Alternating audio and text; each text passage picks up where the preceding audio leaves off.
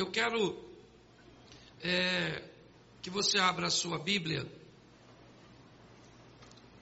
no livro dos Juízes. Foi uma palavra que Deus colocou no meu coração ontem, no capítulo 6, a partir do verso 1.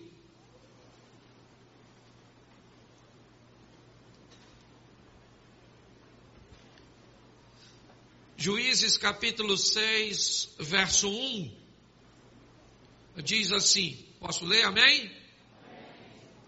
Porém, os filhos de Israel fizeram o que era mal aos olhos do Senhor, e o Senhor os deu nas mãos dos midianitas por sete anos.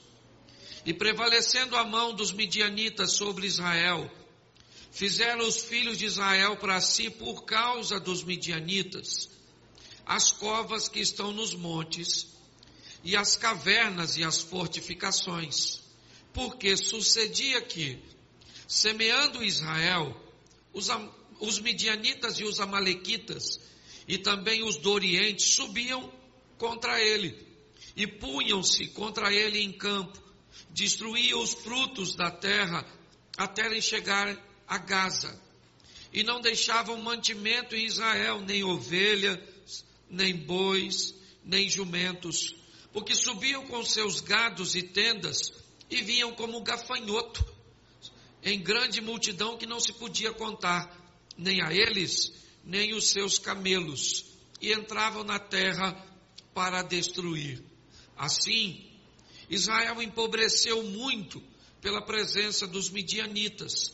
Então, os filhos de Israel clamaram ao Senhor e sucedeu que, clamando os filhos de Israel ao Senhor por causa dos midianitas, o Senhor enviou um profeta aos filhos de Israel que lhes disse: Assim diz o Senhor Deus de Israel: Do Egito vos fiz subir e vos tirei da casa da servidão e vos livrei das mãos dos egípcios e das mãos de todos quantos vos oprimiam e vos expulsei diante de vós e a vós dei a sua terra. E vos disse: Eu sou o Senhor vosso Deus. Não temais os deuses dos amorreus, cuja terra as habitais. É, mas não destes ouvidos à minha voz. Verso 11. Então o anjo do Senhor veio, assentou-se debaixo do carvalho que está em Ofra, que pertencia a Joás, o Abirezita, e Gideão, seu filho estava malhando trigo no lagar para o pôr a salvo dos midianitas. Olha para mim aqui, porque eu quero fazer uma reflexão com vocês. E eu vejo nessa palavra uma atualização para o que estamos vivendo no momento muito grande. O texto diz que o povo se desvia e Deus, então, com o propósito de corrigir a rota deste povo, de conduzir este povo novamente ao caminho, ele permite que tanto midianitas como os amalequitas e outros povos do Oriente fizessem uma invasão anual sobre Israel. Todas as vezes que Israel tentava se recuperar economicamente, que estabelecia uma linha de plantio, de cultivo, que conseguia obter algum gado, ovelha, seja o que fosse. Essas nações vinham e saqueavam Israel. Isso aconteceu durante sete anos. Nesse período, este povo, para se esconder da opressão e para conseguir proteger alguma coisa, para que sua família não morresse de fome, esse povo que tinha Deus como Senhor era obrigado a ir para as montanhas e cavarem cavernas, covas, onde armazenavam um pouco daquilo que havia plantado, para que conseguisse, para que eles conseguissem sobreviver guardando um pouco, porque o restante os invasores levavam tudo. Foram sete anos de opressão, de angústia, de humilhação e tantas outras situações.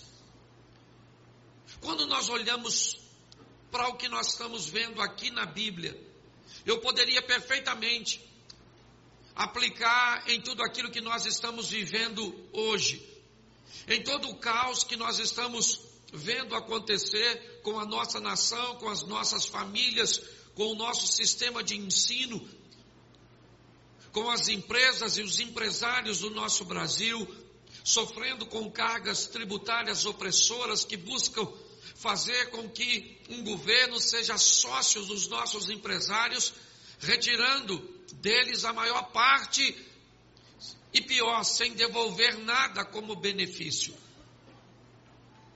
Olhamos toda a estrutura que vemos crescer de violência e tudo aquilo que vemos diminuir como cuidado para com os idosos, a importância, certo, do cuidado para com as nossas crianças.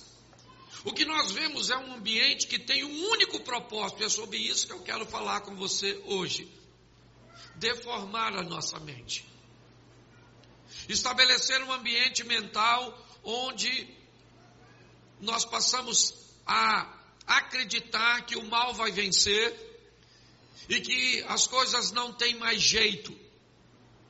Olhar para esse ambiente é estabelecer um nível de cansaço e de uma exaustão profunda, de um desânimo muitas vezes para muitas pessoas que olham e diz: para que trabalhar tanto?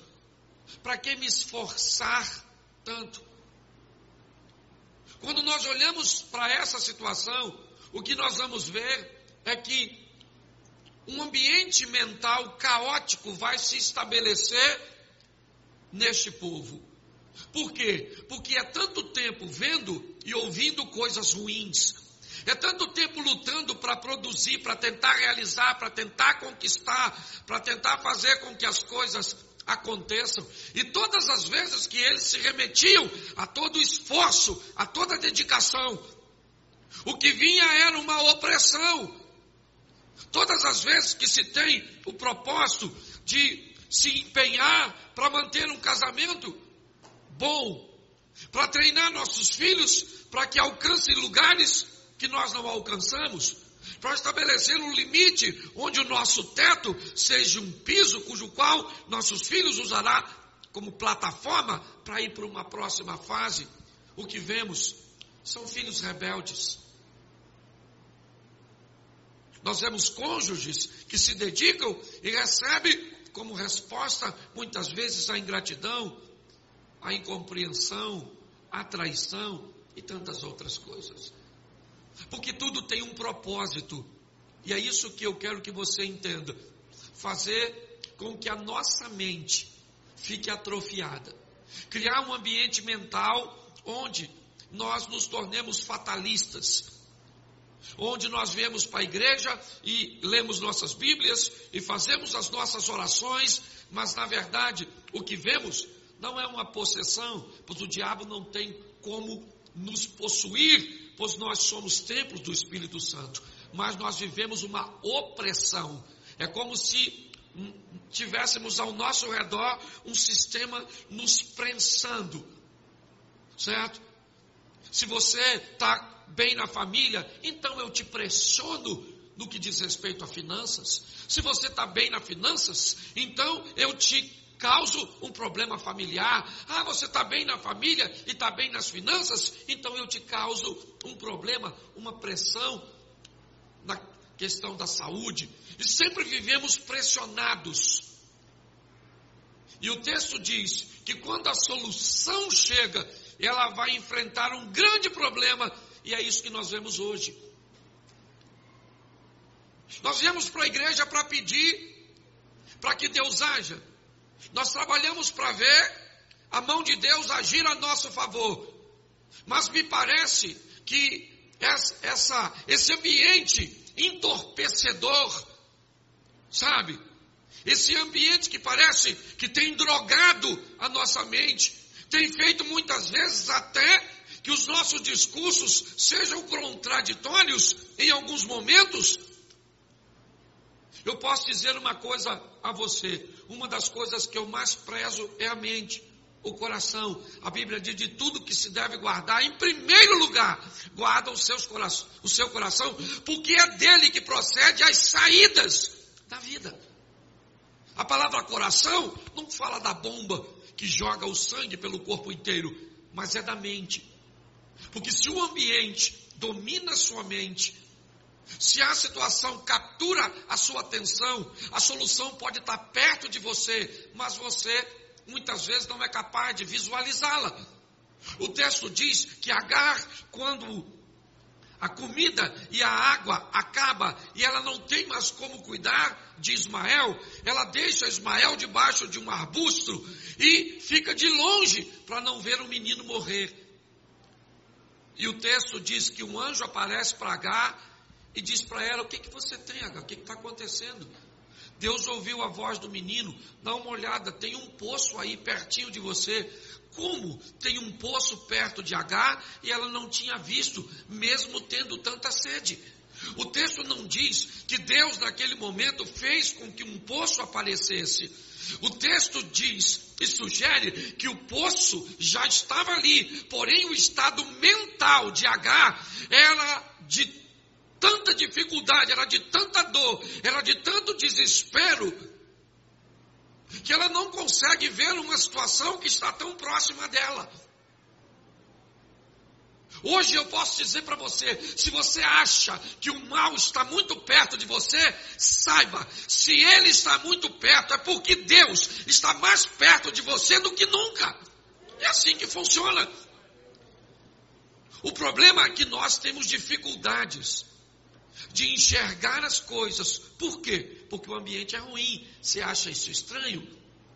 profeta Isaías, capítulo 5 ou 6, no ano em que morreu o rei Uzias, eu vi o Senhor assentado sobre um alto e sublime trono, e a ola do seu manto enchia todo o templo. Os serafins estavam acima deles, e cada um deles tinha seis asas. Com duas cobriu o seu rosto, duas seus pés, e com duas voavam. E eles clamavam, Santo, Santo, Santo é o Senhor dos Exércitos. Ah, os umbrais das portas se estremeceram com a voz que clamava, e a casa se encheu de fumaça. Aí disse eu, ai de mim, que sou um homem de lábios impuros, porque eu habito no meio de um povo de impuros lábios. O que Isaías está dizendo era o meu convívio com este ambiente. Inevitavelmente, ele me contaminou. A minha proximidade com esse ambiente de caos, ouvindo, lendo, certo? Participando de determinados grupos, vendo determinadas situações, inevitavelmente está criando em cada um de nós um ambiente mental pessimista, negativista, que inevitavelmente combate com a nossa fé. Nós oramos sim, nós lemos a Bíblia sim, mas nós assistimos os telejornais. Nós observamos, certo? Aquelas notícias que dizem que aqueles que deveriam nos defender está trabalhando para proteger a nossa nação. Trabalha contra nós, contra o povo, contra a nação, contra a nossa fé. Se nós não entendermos o que está acontecendo, inevitavelmente o ano vai virar. Se você quer saber uma estatística horrorosa para o Rio de Janeiro, hoje, hoje, no Rio de Janeiro, morre mais policiais militares por suicídio do que por confronto com o tráfico. Por causa da mentalidade. A mentalidade diz: coloque viaturas. A mentalidade diz: coloque armamento. Mas a mentalidade não diz: cuide da saúde mental dos profissionais. Nós estamos enfrentando um problema sério com a mente. Virar essa chave tem sido um grande desafio para nós pastores. E o pior, com pessoas extremamente bem intencionadas. Eu já vou mostrar o que está acontecendo aqui. Eu só quero que você entenda que são sete anos de pressão, sete anos de humilhação, sete anos de derrota, e sete anos foram suficientes para fazer com que a mente daquele povo se deteriorasse. O povo que está clamando, Senhor, envia recursos, Senhor, nos dá livramento. E quando o livramento chega, o que ele vê? Uma mente que tem dificuldade de acreditar que é possível. E quem vai representar isso é nada mais, nada menos do que Gideão. Um homem que está lutando num ambiente pequeno, inadequado, um lagar. Um ambiente próprio para beneficiar uvas é o que ele está malhando o trigo. Apertado, sem jeito, desconfortável, mas é um homem que está lutando para proteger sua casa, sua família, seus filhos. Me parece que a única força que resta nesse homem é uma força para resguardar a sua casa. E é por isso que o anjo vem até ele. E deixa eu falar uma coisa para você. Nosso Deus é um Deus de oportunidades. Mas pega quem quer. Quem não quer, vai ficar assistindo os outros viverem o incrível, o sensacional, o extraordinário. É assim que funciona. Você vai me dizer, seja franco, nós gostamos de ver Davi matando Golias, sim ou não? Sim ou não? Mas você acha que se Eliabe, irmão de Davi, antes de Davi chegar, tivesse dito, né? Olha, você vem aqui desafiar o exército Deus vivo. Você é um incircunciso que não tem aliança com Deus. Mas nós temos alianças. E eu vou contra você em nome do Senhor dos Exércitos. E o Senhor dos Exércitos vai botar você na minha mão. Você acha que Eliabe tinha ganho do gigante? Sim ou não? Sim ou não? Sim ou não? Sim. O texto não diz em nenhum lugar que Deus mandou Davi matar gigante. Davi matou o gigante por quê? Por quê? Repita-se comigo. Quis. Repita comigo, faz questão. Diga assim, ele matou porque quis. E os outros não mataram por quê? Isso. Você está entendendo? Hoje você está fraco, estou fraco, estou meio abatido, estou meio cansado. É lógico mesmo, nós estamos numa guerra acirrada. Agora você continua desse jeito se você. Isso, porque está ruim. O negócio está difícil para todo mundo. Numa linguagem carioca, o bagulho está doido. É um grande desafio. É todo dia um leão para matar. Mas Davi matou porque quis. Três horas da manhã, tudo escuro, doze homens dentro do barco. Está escuro para quem? Para todo mundo. Está ventando para quem? Para todo mundo. O medo está tomando conta de quem? Jesus aparece andando em cima d'água para quem? E quantos vão andar em cima d'água? Quem foi? Por quê? Já está entrando no esquema. Ele andou em cima d'água por quê? Se João falasse, aí Jesus, já que ele vai, eu também estou afim de ir. João falou, e era o discípulo, segundo ele, a quem Jesus, o que indica que amor não determina o nível de, né, a intensidade de milagres que você vai viver com Jesus. Ele está esperando você. Ah, pastor, minha vida é, é, muito difícil. Claro, a sua vida está esperando você fazer por ela o que você nunca fez para ela te devolver o que nunca te devolveu. O problema é mental. O anjo chega, vamos, vamos aqui para a gente acelerar.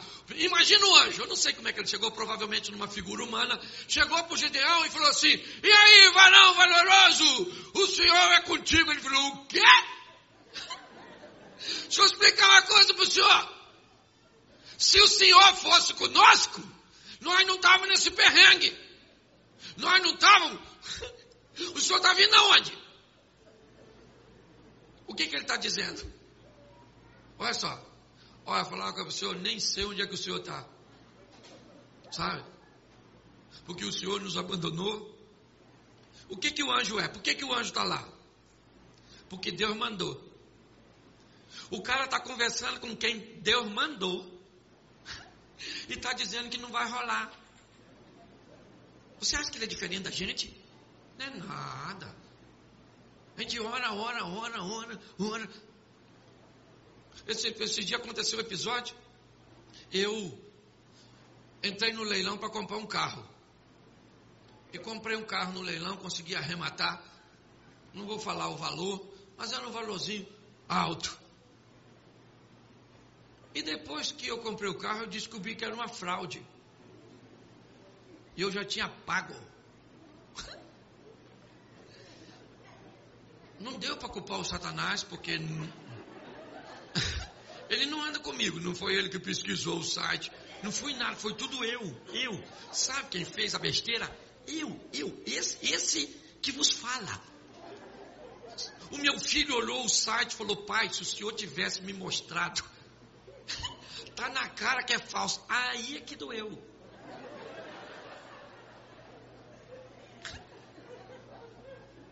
Aí eu liguei para o gerente do banco, ele falou: Cláudio, já era. Falei: já era. Mas vai para delegacia e faz a ocorrência. Aí eu fui para delegacia. Aí o detetive falou assim: Ô oh, pastor, que lamentável. Isso é uma quadrilha, né? Estelionatário. Já era. Aí eu liguei para um pastor. Nossa, Cláudio, que chato. Já era. A minha mente só escutava uma coisa. Já era, já era. Mas eu aprendi uma coisa, eu sou esquisito mesmo. Isso que vocês estão vendo é esquisitíssimo. Eu fui falar com Deus. Falei, Senhor, ó, se for para o Senhor falar já era, é só ficar quieto que eu já vou entender a mensagem. Eu sou inteligente, não precisa falar já era. Entendeu? Mas eu, eu não posso perder, pra você ter noção. Era mais de 100 mil reais. Menino, eu não falei com Deus? Falei com Deus, expliquei tudinho. Não que necessitasse, mas eu precisava desabafar. Certo? E aí eu fui falando, Senhor, você ouviu a cor? Aquilo me encantou. Eu não notei nada. Não perguntei nada a ninguém. Mas eu estou precisando de um milagre. Me devolve meu dinheiro aí. A palavra devolver eu, não está nem certa, porque não foi o senhor que pegou. Mas me dá, me dá meu dinheiro de volta. Menino, contrariando o pastor, contrariando o detetive e contrariando o gerente do banco. Menino, bloquearam o meu dinheiro no outro banco e me devolveram. Você sabe por quê? Sabe por quê? Porque minha mente continuou sã, mesmo escutando. Já era, já era, já era, e já era. Hoje nós estamos debaixo de uma enxurrada de informações negativas. E se você não prestar atenção, você vai se dar mal. Você está entendendo? O anjo vem conversar, chama Gideão, Gideão já começa. Nossa, se o Senhor estivesse conosco, acho que. Ah. E, Deus, e o anjo disse para ele: vai nessa sua força. Ele olhou para a força dele e falou: Deixa eu explicar uma coisa para o senhor, seu anjo. O senhor chegou agora. A minha família é a mais pobre de Manassés. Eu não tenho La Plata. Tá, a influência do dinheiro. Eu estou na pela com a boleba de gude só. Se eu perder, eu tenho que sair da brincadeira. É mais ou menos isso. E segundo, eu ainda sou o menor na casa do meu pai. Nem primogênito eu sou. Eu ainda sou o caçula. Ou seja, nessa ordem revolucionária que o senhor está dizendo que eu vou viver, já vou logo dizendo para o senhor: não rola. O que nós temos aqui? Um anjo tentando dizer para o indivíduo que ele vai vencer, e o indivíduo discutindo com o anjo dizendo não dá. Hoje eu estou falando para você aqui, Deus tem uma cura para aquilo que não tem cura na tua vida. E você vai dizer, hum, hum. essas pastores engraçados, vem falar que o que não tem cura tem. Pois é. Mas só tem para quem? Não, vamos trocar para simplificar. Só tem para quem? Quer. Isso. Ah, pastor, eu estou com câncer mesmo, vou morrer. Ah, Vai embora, vai embora, dá lugar para outro. Que história é essa? Estou desempregado, não vou conseguir emprego, meu casamento está em crise, não vai melhorar, meu filho está rebelde, nunca vai andar nos caminhos do Senhor. Que história é essa? Que discurso é esse? Quem mudou sua mente desse jeito? A Bíblia diz: mil cairão ao teu lado, dez mil à tua direita, mas você não vai ser atingido apenas com os seus olhos Nós estamos numa batalha, meu irmão. Então tem dia que a gente levanta para matar gigante, sim ou não? Mas tem dia que tu está fugindo de anão.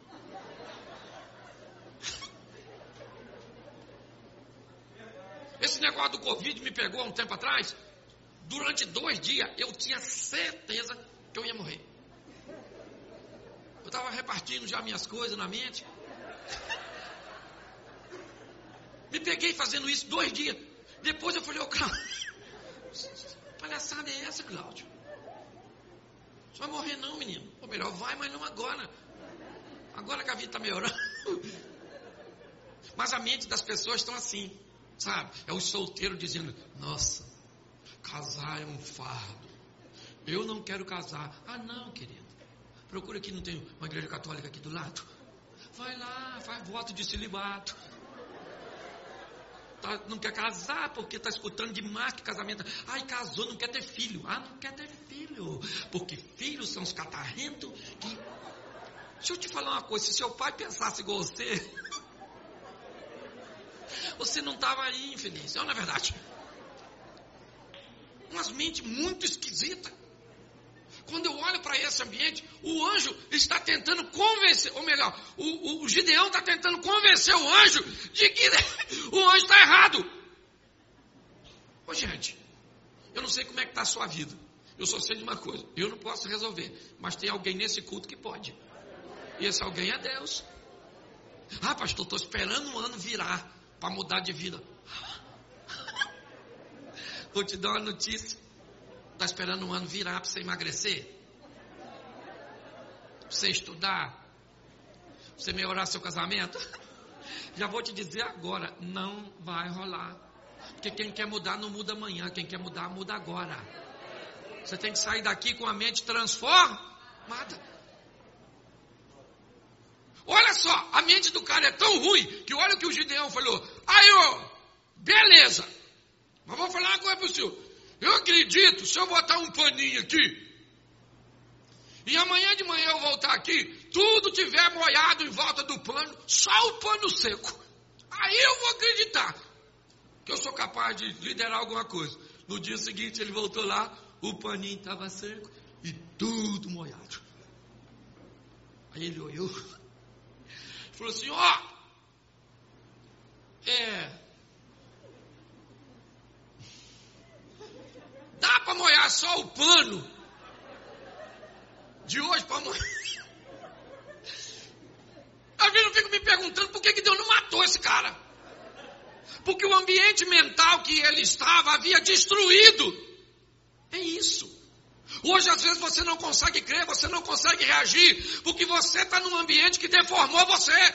Mas você não veio hoje aqui à toa. Você veio porque Deus quer restaurar suas forças, suas energias e principalmente mudar a sua mente. Olha só. E aí ele acreditou. Olha que beleza, o Gideão. Acreditou, fez uma convocação achando que ninguém ia aparecer na reunião do Gideão, e apareceu 32 mil homens. Eu fico imaginando o Gideão. Está chegando aí esse pessoal? Caramba! Caramba! É, eu acho que Deus está com a gente mesmo, hein? É, 32 mil, nós vamos agora, nós arrebenta Midianita, Malequita, nós mata não gigante, mata é tudo. Vou virar chefe de grupo de extermínio. Vou arrebentar tudo. Quando ele está pronto para ir para a batalha, quem é que aparece? Deus. Deus falou: Ô Gide, chega aí. Tem muita gente aí. Sabe? Faz o seguinte: pergunta quem está com medo e manda para casa. Gideão deve ter pensado: além de mim, tem mais alguém? Que eu estou lutando para acreditar. Aí chega esse mundaréu de gente, só diz que é para ir embora quem está com medo? Deve ter uma meia dúzia. Certo? Ô gente, quem está com medo? 22 mil levantou a mão. Gideão falou: vai para casa. É, pode ir. 22 mil, né? Sobrou 10. 10 dá, né, gente? Note que parece que a situação está querendo destruir a fé de um cara que está começando a construir. Sobrou 10 mil. Gideão falou: agora lá vamos! Animado, gente! Covarde não, não vai no nosso meio. Deus falou: Gideão, chega aí. Vamos no privado. Tem muita gente aí, Gideão. Eu imagino Deus. Oh, meu Deus, muita gente, muita gente, muita gente. Muita gente era 32 mil. Né? Mil a menos na metade, já foi embora quase todo mundo. E eu ainda fiquei, devia ter ido com os covardes. Estou lutando para acreditar. Você está rindo de quem? Gideão é você. Em determinado dia da sua vida, em determinados momentos da sua história. Entendeu? Somos nós. Aí Deus falou: vamos fazer agora um outro testezinho assim, rapidinho. Pede pessoal tomar uma aguinha. Quem pegar a aguinha assim e trouxer na boca, você separa para cá. E quem beber assim, lamber, você manda para lá. Pegou aqui e trouxe 300, 9.700. Foi para lá. O que, que Gideão deve ter pensado? Dá bem que só 300. Deus falou, oh, Gideão, esse pessoal aí que lambeu não vai não. Ele, mas foi 9.700. Pois é, você vai na batalha com 300. Aliás, 301. Gideão falou: não é possível. E Deus começa a explicar a Gideão o que está acontecendo ali. E é isso que é fascinante. Depois você lê que eu não sou obrigado a ler tudo. Mas Deus está dizendo para Gideão: Gideão, meu propósito com você não é ganhar uma batalha. Meu propósito com você é mudar a mente desse povo. Se eu permito que você fosse com 32 mil, vocês iam achar que vocês ganharam a batalha. Se eu deixo vocês irem com 10 mil, mas como todos, até a turma que foi para casa, eles foram para casa, sim, mas eles gostariam de estar aqui defendendo suas famílias. Eles foram porque estavam com medo, ou foram reprovados no processo seletivo. Mas o que eu quero, Gideão, é mostrar para todos vocês que eu estou com vocês e que a vitória de vocês venha de mim, que vocês não precisam ter medo, certo? Nem de amalequitas, nem de midianitas e nem de ninguém, porque a vitória de vocês vem das minhas mãos. A única coisa que eu quero é comprometimento. Gente, é o que Deus está pedindo de nós. Sabe? Desde quando eu vou fazer agora 29 anos no Evangelho, eu nunca peguei uma geração tão descompromissada quanto a neste momento. Por causa, sabe, desse ambiente entorpecedor da mentalidade dessa nova geração, de um crente sem igreja, de um ambiente, certo? Onde Deus está tão distante. Deus está dizendo para Gideão e para mim e para você: o meu propósito é só mudar a sua mente. Porque quando a sua mente muda, você leva a sua vida para outro nível. Porque todo aquele que invocar o nome do Senhor será salvo. Como, pois, invocarão aquele em quem não creem? E como crerão naqueles de que não ouviram? E como ouvirão, se não há quem pregue? E como pregarão, se não forem enviados? Como está escrito: Quão formosos os pés dos que anunciam o evangelho de paz, dos que trazem alegres novas de boas coisas. Mas nem todos têm obedecido ao evangelho, pois Isaías diz: Senhor, quem creu na nossa pregação? De sorte que a fé é pelo ouvir, e ouvir pela palavra de Deus. Romanos capítulo 10, versículo 13 ao 17.